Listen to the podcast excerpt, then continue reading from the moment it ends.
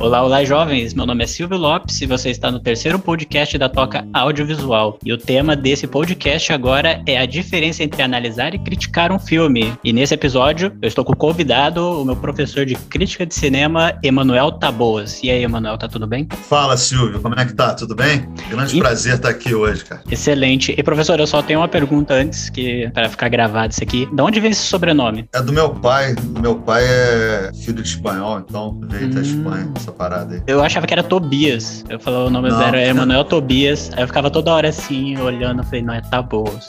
Tá Tem muita gente que acha normal. Ah, então é uma origem, sobrenome é, é espanhol. Isso. Excelente.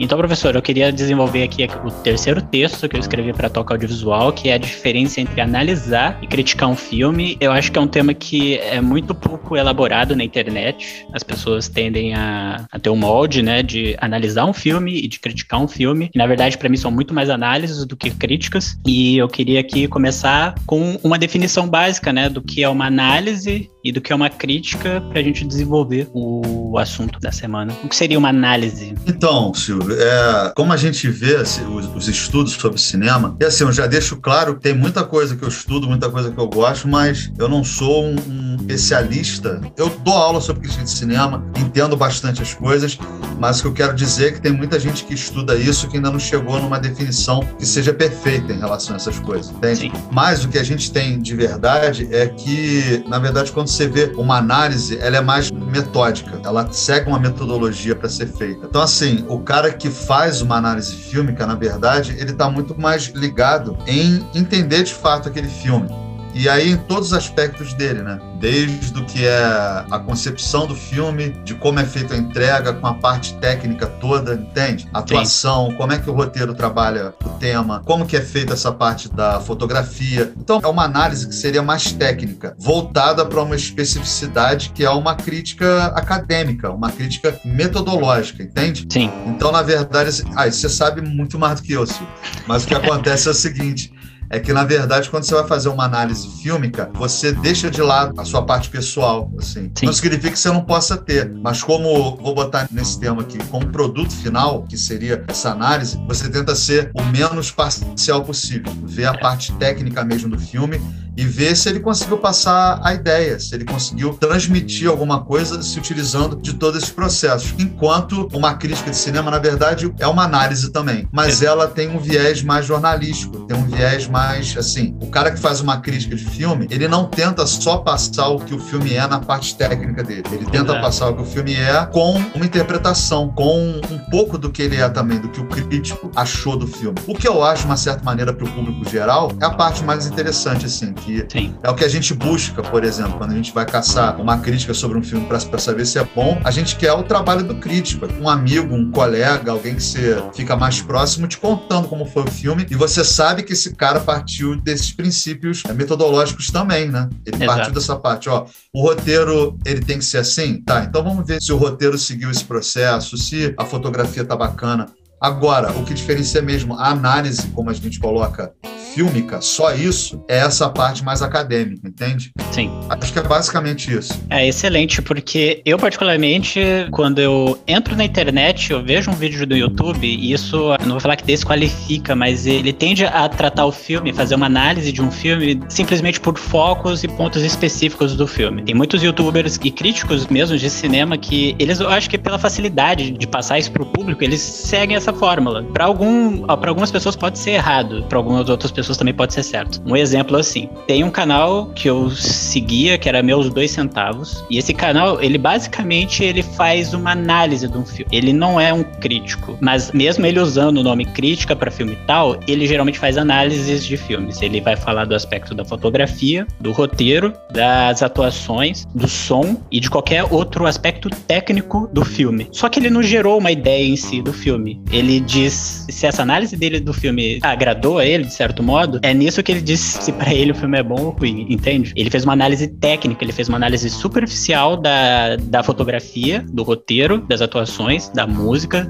da montagem, e no final ele dá o, a nota dele e fala assim: então, isso é um filme bom ou um filme ruim? Ele usa disso falando que é uma crítica, e é errado. Para mim, isso é uma, uma, uma análise técnica da obra. Uma crítica em si, ele, eu nunca vi ele fazer, Mas uma crítica em si é exatamente isso que você fala, que é uma pessoa que gera uma ideia sobre a obra. Um crítico em si, ele, é, ele vê um filme e tira uma ideia sobre. E se o cineasta conseguiu transmitir isso de forma positiva ou negativa, porque tem várias ideias boas em filmes ruins, como tem muitos filmes ruins com ideias muito boas, né? Então é uma coisa que vai para um ramo muito subjetivo, mas que o público em si não percebe muito. Eles vão procurar um, uma análise e quando eles se deparam com uma crítica mesmo, eles até estranham, né? Eles falam: o que, que é isso? O que, que é essa análise? Geralmente, análise o cara vai falar só da fotografia, vai falar do roteiro, vai falar da edição. E uma crítica, quando eles deparam com uma crítica, eles até estranham. O cara gerou uma ideia sobre. O cara não tá falando da atuação em si, o cara não tá falando do roteiro ou nada. E às vezes ele até faz umas pontes com isso. Só que aí é assim que eu vejo a diferença, né? Uma análise é simplesmente uma análise técnica de pontos específicos de um filme. E uma crítica já é um cara que consegue tirar uma ideia sobre, né? E eu acho isso muito legal porque eu tava lendo críticas do Arnaldo Jabor. Eu, particularmente, não gosto dele, mas eu gosto do jeito que ele desenvolve um pouco das críticas dele. Eu, eu tive um trabalho, né, de ler um pouquinho umas críticas dele para poder falar. Eu achei bem legal o jeito que ele desenvolve, né? O cara, ele, ele não fala de aspectos técnicos, ele basicamente fala sobre o filme em si e as coisas que ele gosta no filme, ou não, de forma meio implícita, né? Que é uma coisa bem jornalista isso, né? Um jornalista envelopa muito bem a crítica dele. E ele não faz uma análise simplesmente técnica, ele não vai querer desenvolver porque a fotografia de filme tal é melhor, porque que a atuação de um filme é melhor. Um bom analista de filmes e um bom crítico de filmes. E as pessoas não conseguem mais é, separar isso porque tá massificado na internet análise de filmes. É muito complicado esse reducionismo de uma análise e se dizer crítica, né? É, então, Silvio, não é, não é uma coisa tão simples assim, porque na verdade o que acontece? A primeira coisa que existe em relação ao, assim, simples eu digo, fazer uma análise sobre essa questão das redes sociais, né? Porque a questão dos filmes é a seguinte, ela tá ligada à questão da arte, né? O cinema como forma de arte, ele tem alguns parâmetros assim. E aí, numa parte mais técnica, é, é justo a gente entender que algumas coisas tenham alguns parâmetros. Eu não sei se isso é certo ou se isso é errado, mas a arte se desenvolveu assim. Você tem as quebras, né? Você tem movimentos que quebram com isso, mas é uma tradição que você tenha pessoas que se dediquem a entender as partes técnicas de um filme para poder até fazer com que isso chegue ao grande público, né? Não, não fique uma coisa totalmente acadêmica. Acontece muito disso quando um crítico, né, ele se dedica a isso. Essa é, é a grande questão que eu acho que se perde às vezes. Um crítico de cinema se ater também a essa parte técnica de uma maneira em que ele consiga fazer esse jogo que a gente colocou aqui, que é você passar essa parte técnica para as pessoas, mas ao mesmo tempo fazer com que elas fiquem, é, fiquem por dentro do filme mesmo, de uma perspectiva de um espectador, que o crítico é um espectador, né? Ele está ali para ver o, o espetáculo que está sendo transmitido pelo cinema e tentar levar essa ideia para as pessoas com um pouco mais de conhecimento que as pessoas comuns têm. tem. Não sei se você lembra, teve uma discussão dessa numa aula lá com a Maria, e que eu achei isso totalmente maneiro quando ela trouxe essa questão, porque ela disse assim: ah, é, então a gente tem que saber tudo sobre filme para poder ver, eu, eu não posso só sentar e assistir um filme. E esse eu acho que é o ponto, sabe? O espectador tem um papel no filme que às vezes é um pouco retirado dependendo da crítica que é feita. Sim. Se você faz uma crítica que consegue transmitir uma ideia do filme, que seja até certo ponto justa, né? Que você fale realmente como o filme foi, como foi a sua experiência, você atrai as pessoas para que elas se sintam à vontade para assistir o filme. Se você chega numa coisa dessa e coloca que o, que o filme foi uma porcaria, ou você faz uma coisa muito erudita, de uma análise muito erudita, e aí, igual esses meus dois centavos, que você meio que afasta as pessoas. Eu tenho minhas críticas aos meus dois centavos, não só por causa disso, mas eu acho que aquele cara é meio fanfarrão, um pouco assim. É, também meio, acho. Como é, que, como é que vamos explicar esse fanfarrão? Me é. parece que tudo que ele faz é uma reprodução do que ele já leu, sabe? Exato. Não tem ele... muita coisa original. É, assim, ele segue uma cartilha. Eu, eu acho que ele tem o, exatamente, ele deve ter algum os pontos que ele vai abordar nessa análise que ele vai fazer e segue isso, essa mesma forma, essa mesma cartilha e que é cansativo e que basicamente Muito. não acrescenta em nada. Ele não, ele não gera uma ideia sobre o filme, ele não gera uma discussão legal e ele meio que, como eu falei com o Diego no outro podcast, ele mata At the. O filme, sabe? E aí o que que acontece? Essa coisa do, do crítico, né, como ele, na verdade, trabalha a exposição de um filme, ficou bem mais popular, a verdade é essa. A gente tinha um núcleo de pessoas que antigamente, eu lembro disso, via lá o, o bonequinho do Globo, se ele aplaudiu o filme ou não aplaudiu o filme, se ele tá sentado, se ele tá de pé, se ele tá não sei o que lá. Eu levava isso a sério, levava mesmo. Eu via lá o, a paradinha do bonequinho e falava, é, esse filme deve ser horroroso, porque ele não levantou, ele foi embora do cinema. Algumas coisas coisas ficavam ali, né? Que você, quando via esse bonequinho, era uma coisa que, que cabia, que era de fato o que acontecia, outras vezes não. Então agora o que, que acontece? As pessoas não perderam essa coisa de ter alguém dizendo se, se aquilo é bom ou não, porque faz uma diferença você ir no cinema, assim, é, você pode ter surpresas muito boas, surpresas ruins. Eu Sim. gosto da surpresa, por isso que assim, eu vejo críticas depois que eu vejo o filme. Eu tenho é. isso na minha cabeça. Assim. Eu vejo o filme, depois eu vejo a crítica, porque aí eu, eu concordo com algumas coisas, discordo. Se eu vou ver a crítica, assistir uma crítica de alguém, e na internet isso tá, virou uma febre,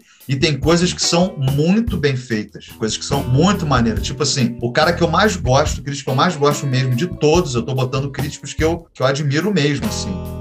Sim. Mas tem um cara que, nesse aspecto da internet, me fez ver que é possível você ter uma crítica justa, uma crítica acadêmica e uma crítica jornalística ao mesmo tempo, é o Daleno Nogari. Eu gosto ah, muito sim. dele. Né? Porque ele é um cara que tem uma formação em história, ele é um cara que saca muito de história. Então ele fala sobre os filmes, ele tem um embasamento muito bom em relação ao que está sendo dito. E ele faz sempre essa análise da fotografia, das coisas, mas ele, numa hora, ele bota assim, gente, ó, essa atuação, por favor, não dá, porque porque foi muito ruim, assim, a pessoa não, não conseguiu chegar. E aí ele bota mesmo os problemas da produção do filme, que é uma coisa importante. É maneiro, levar essa em consideração. Então, assim, dentro da internet, o que acontece é que todo mundo hoje em dia é crítico de cinema. Exato. Mas a gente sabe que existe o papel do crítico que tem que ser valorizado mesmo, o cara que estuda. Por exemplo, você eu tenho certeza que vai um dia, já faz isso, né? Mas vai cada vez ficar maior, você vai, vai ser um excelente crítico de cinema. Porque você tem a, a parte acadêmica e tem a parte do cinéfilo. Isso é importante também. Sim. O cara que faz uma crítica de cinema, ele tem que ser um, um, um cara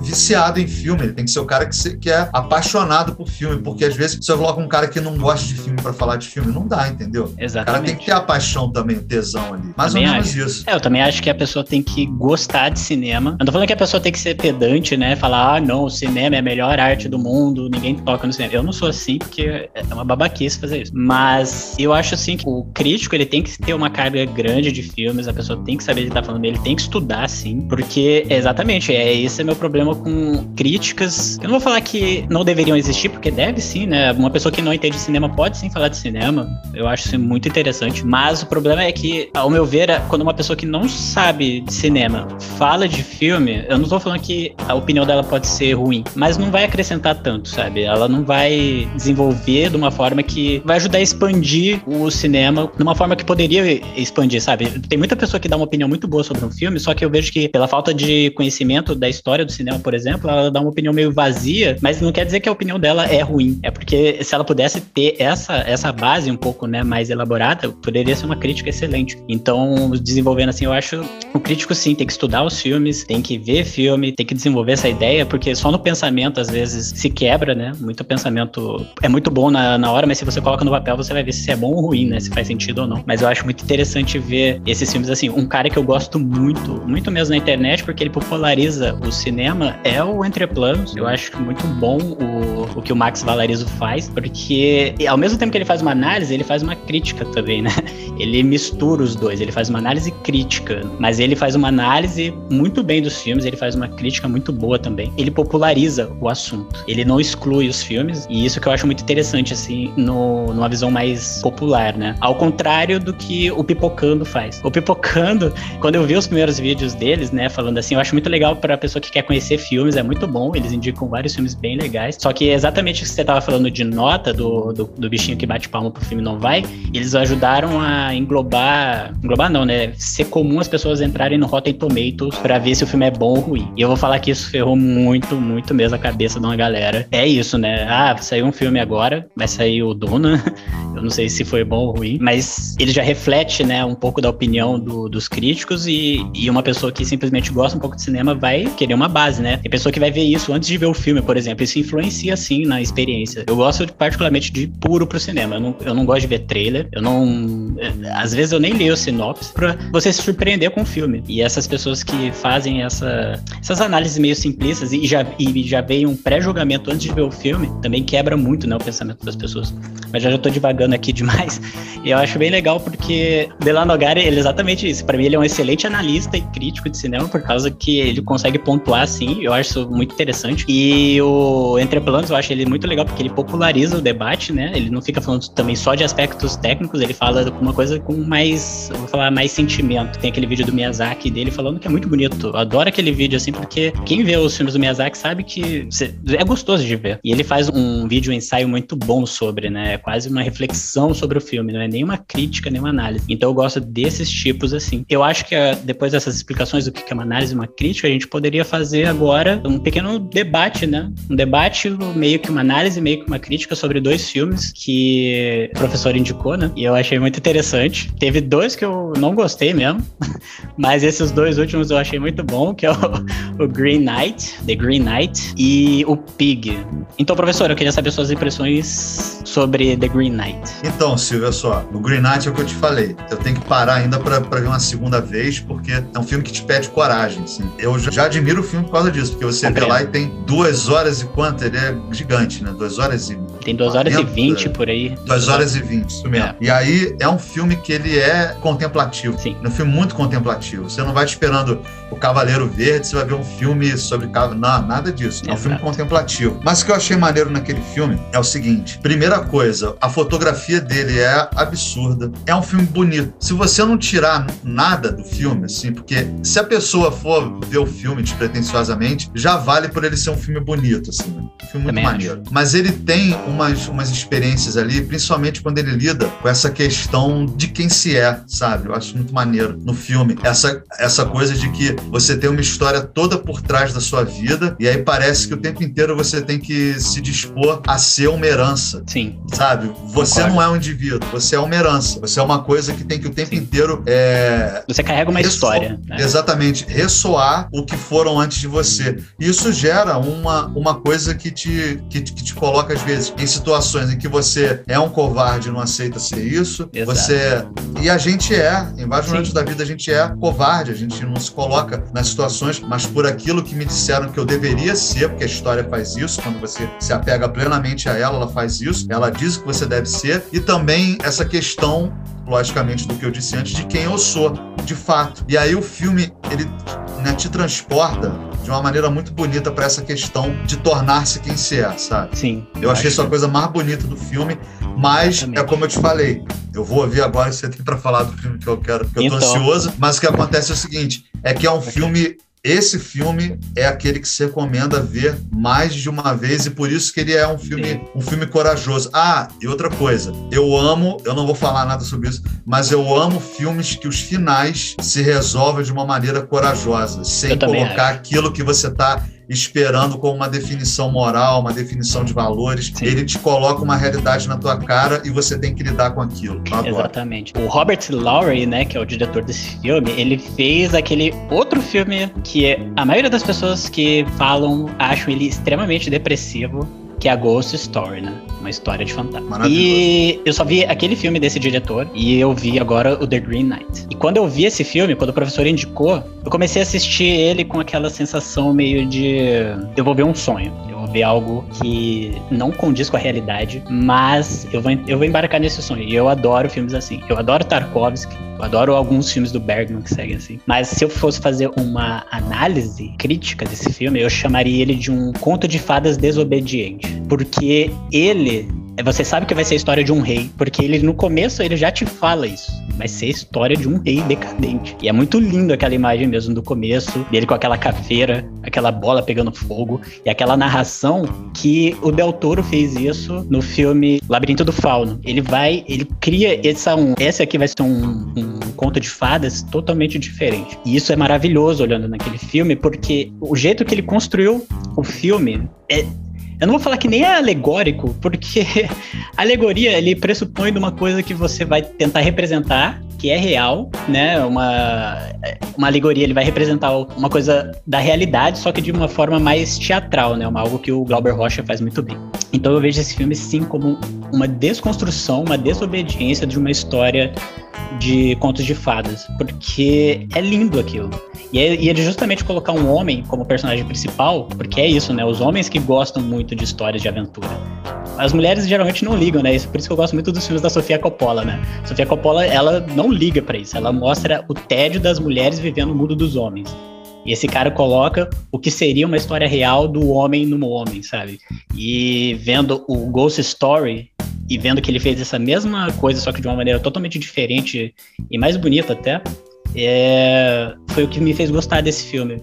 Porque eu não terminei o filme sabendo é, com essa coisa, ah, esse filme é bom ou ruim. Eu saí com uma experiência de vida. E isso foi muito bom, assim é algo que a gente vai, né, vai relembrar. E é isso que eu falo. Um filme que você quer rever, você vai tirar outras reflexões disso. E é um filme excelente por causa disso. Porque ele não tem. Ele não é o melhor filme do mundo, mas ele também não é o meu pior. Se fosse seguindo essa cartilha de uma análise ou uma crítica de um filme. Mas ele é um filme que te faz refletir sobre a sua existência. E isso eu achei isso muito bom. E você pensar nessa história né, de reis foi a melhor parada, porque é muito difícil você ver uma história que transforma um rei num covarde. E isso eu achei sensacional. Só ia te falar que tem uma coisa muito, muito maneira nesse filme que até explica um pouco o que a gente está falando aqui. Que assim, a segunda vez que eu vou querer ver o filme é para ter a minha análise, minha análise mesmo, assim, eu sentar e falar assim, isso é uma referência a tal coisa, ah, isso aqui é metáfora de não sei o quê, ah, essa luz ficou boa. Inclusive, assim, eu acho que na segunda vez que eu for assistir o filme, eu não vou botar defeito nenhum em nada, assim, porque ele é muito muito bem feito, é Ele muito é muito bonito. bem feito. E assim, é uma das poucas vezes que eu vi um filme usar com uma simplicidade tão bonita efeito especial, assim, sabe? Também acho. Os efeitos especiais, eles são colocados em prol da narrativa, eu acho genial, assim, sabe? Também acho. Não é uma coisa gratuita,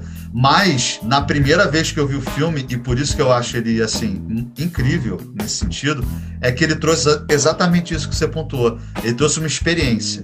E isso já valeu assistir o filme. Sim. A outra parte é porque, assim, tem certas coisas que eu gosto de fazer quando eu vejo o filme. Eu gosto de, de rever a atuação. Eu gosto de ver aquele. Um cara brinca comigo, ele fala assim: ah, vou ver o filme agora para ver o momento Oscar que eu não. Eu quero que o Oscar se dane. Ah, eu também.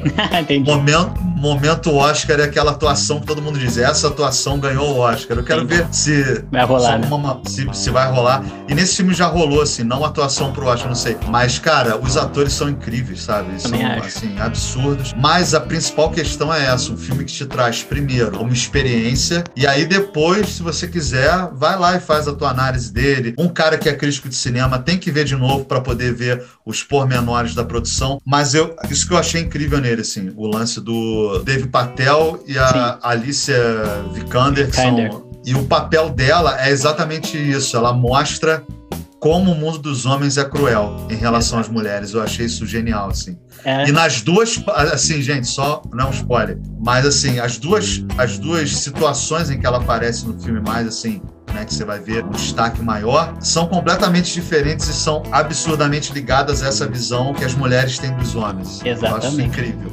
O segundo filme que a gente pode fazer uma, um pensamento aqui, uma análise, uma crítica é Pig, o nosso filme com o querido Nicolas Cage. Então, professor, quais são as suas impressões sobre o filme?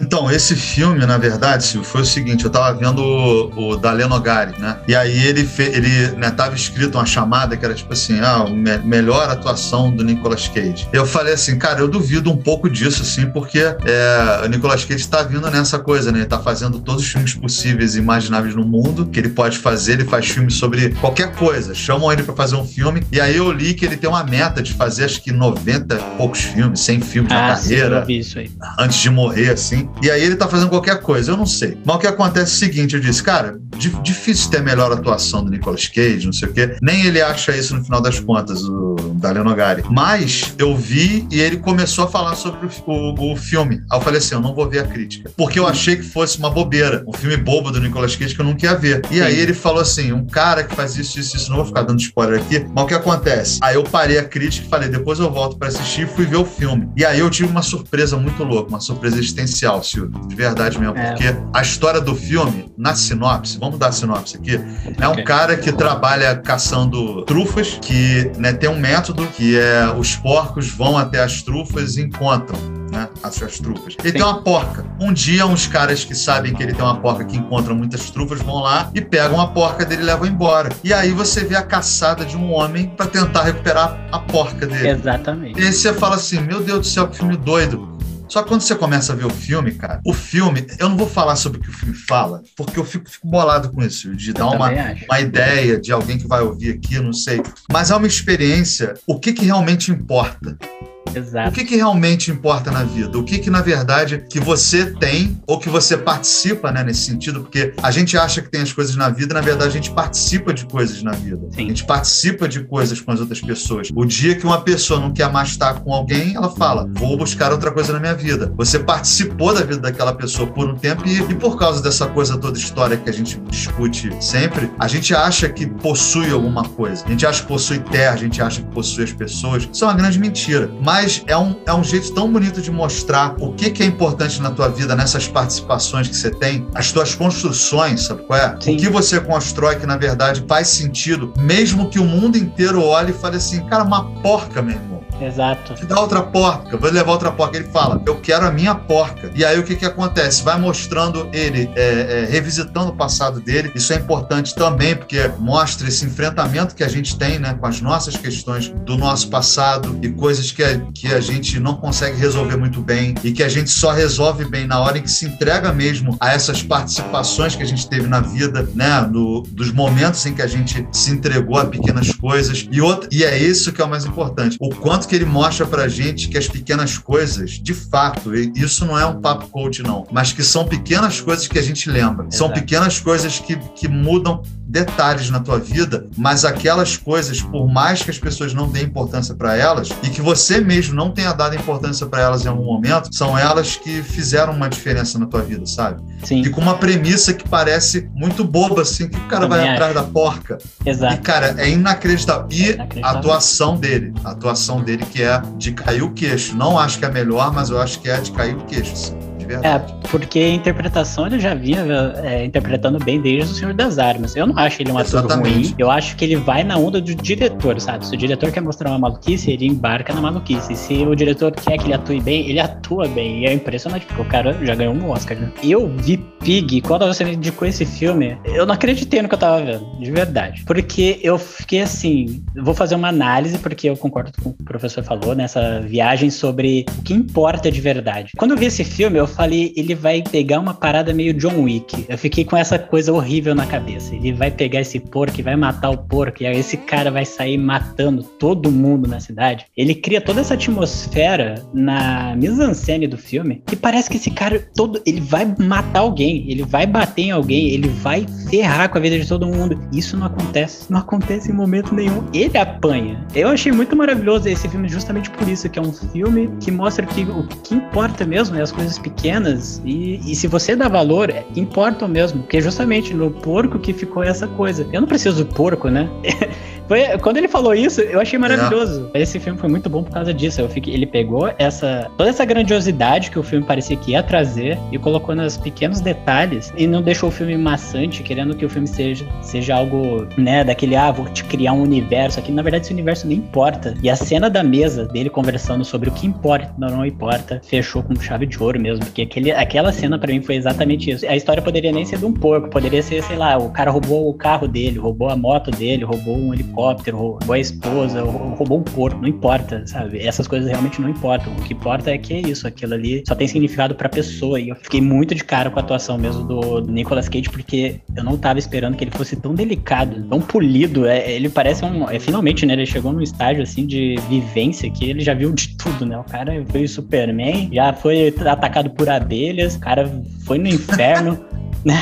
O cara foi negociante de arma, o cara já foi tudo nessa vida, cara. E, e nesse filme, o cara construiu um roteiro tão bonito sobre a, a, importância das pequenas coisas, não importa sendo o que ela é, se para você um porco é importante, você vai atrás disso, sabe? Porque isso é a vida, ou você pode deixar o porco ir, ou você vai atrás do porco. E eu acho isso impressionante que ele, o cara criou uma história, que o nome já diz, Pig, que é sobre se você vai se importar ou não com as coisas que você tem na sua vida. E isso foi maravilhoso mesmo de ver. A gente pode ficar dissecando aqui, mas eu indico muito que as pessoas vejam The Green Knight, Big e tem os outros filmes aí que o professor colocou, que eu particularmente não gostei, mas ficou. É, vejam também, porque é essa importância. As pessoas precisam ver para julgar, para analisar A análise crítica e análise serve simplesmente para você ter uma base sobre as técnicas do filme se o, e essa crítica gerou uma ideia. Mas eu acho que a experiência pessoal é muito mais importante às vezes que uma análise e uma crítica. A experiência pessoal que o diretor está tentando proporcionar às vezes é muito maior que isso. Só que se vocês forem ver o que é uma análise e uma crítica, saibam diferenciar isso, porque é muito importante para a experiência, para a vida, para melhorar também né, o debate. Fica muito nessa tecnocracia que acaba matando o cinema e é isso, pelo menos, o que eu acho, né, professor? Não, exatamente. Essa questão da crítica e da análise de filme, vamos fazer um paralelo. Isso acontece em todo tipo de arte, né? Você tem a experiência pessoal, que é, é o mais importante para mim, sempre vai ser o mais importante, mas certas coisas às vezes se perdem quando a gente deixa de conhecer as coisas, sabe? Sim. Então, assim, se você conhece o contexto da Mona Lisa, se você conhece o contexto, sei lá, de, de Michelangelo, isso enriquece a tua experiência. Não quer dizer que se um dia você olhar a Mona Lisa na tua frente e falar, nossa mãe, ficar impressionado, isso não é uma experiência porque você não teve a bagagem crítica, essa coisa toda da análise também. Sim. Não é isso que a gente está falando.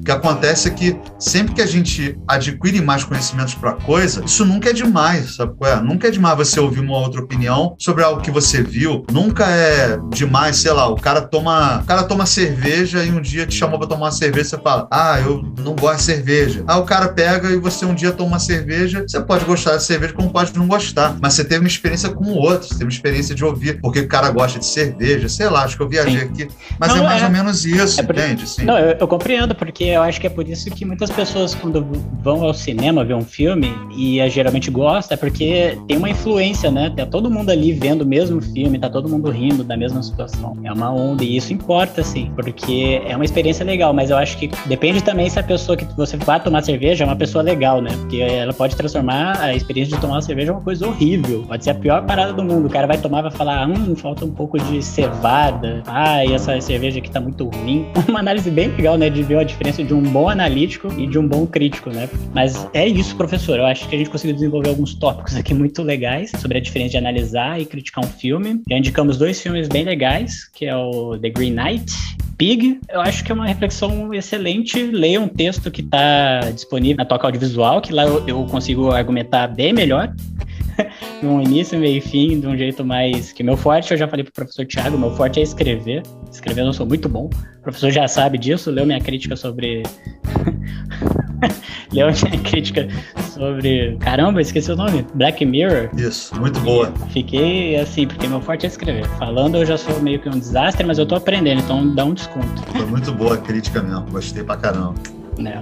Escreve bem mesmo, o cara escreve bem que bom, né? Que pelo menos alguma coisa eu sou bom. Mas é isso. Então agradeço, professor, pela, pela presença. A gente vai fazer, vamos fazer mais, a gente pode discutir filmes, porque nesse início desse podcast eu tô tentando trazer assuntos diferenciados, mais polêmicos, né? Que é sempre bom, assim, é assim que começa a conhecer as pessoas que estão falando de cinema, né? Geralmente, se uma pessoa já entra falando puramente de cinema, você não cria uma conexão em nada com ela. Ela só vai ser uma analista de filmes. E eu acho que as pessoas lendo, vendo como uma pessoa é, como crítico é, elas podem embarcar também e ela pode desenvolver o próprio pensamento nela e gerar um debate. Porque tudo que eu tento fazer é gerar debates, porque nada do que eu escrevo é uma crítica fechada. Eu quero que as pessoas vão lá e falem que não concordem comigo. É meu sonho que alguém chegue e fale isso. Não concordo, mas que seja um debate agradável, porque eu adoro debater. Então é isso, professor. Pode falar aí também, professor, das suas redes aí, porque eu quero ver muito a oficina de filosofia agora. Não, Silvio, te agradecer, falar que foi um prazer de verdade mesmo. Ah, então vou falar aqui. Se alguém quiser um dia escutar um podcast sobre filosofia, é muito bom. Pensamento em geral. Silvio, Silvio ouviu e gostou, então ele recomenda. Eu tenho o podcast com um grande amigo, Diogo Bogeia. A gente, ele tem um projeto chamado Oficina de Filosofia, que é um canal no YouTube, é um livro, é uma ideia, né, que ele tem de espalhar filosofia pelo mundo, que eu acho a melhor parada do mundo, que ele tenha que, que ele faça isso. E aí a gente montou um podcast, podcast Oficina de Filosofia, que tem em todos os lugares que vocês ou, ouvem podcast já. Dá uma olhada lá, é bem bacana, vocês vão gostar. É podcast Oficina de Filosofia. É, eu já coloquei no meu agregador de podcasts que eu, eu, adoro muito meu agregador porque eu consigo baixar. Eu sou um cara meio antiquado, eu não, não sou fã de Spotify.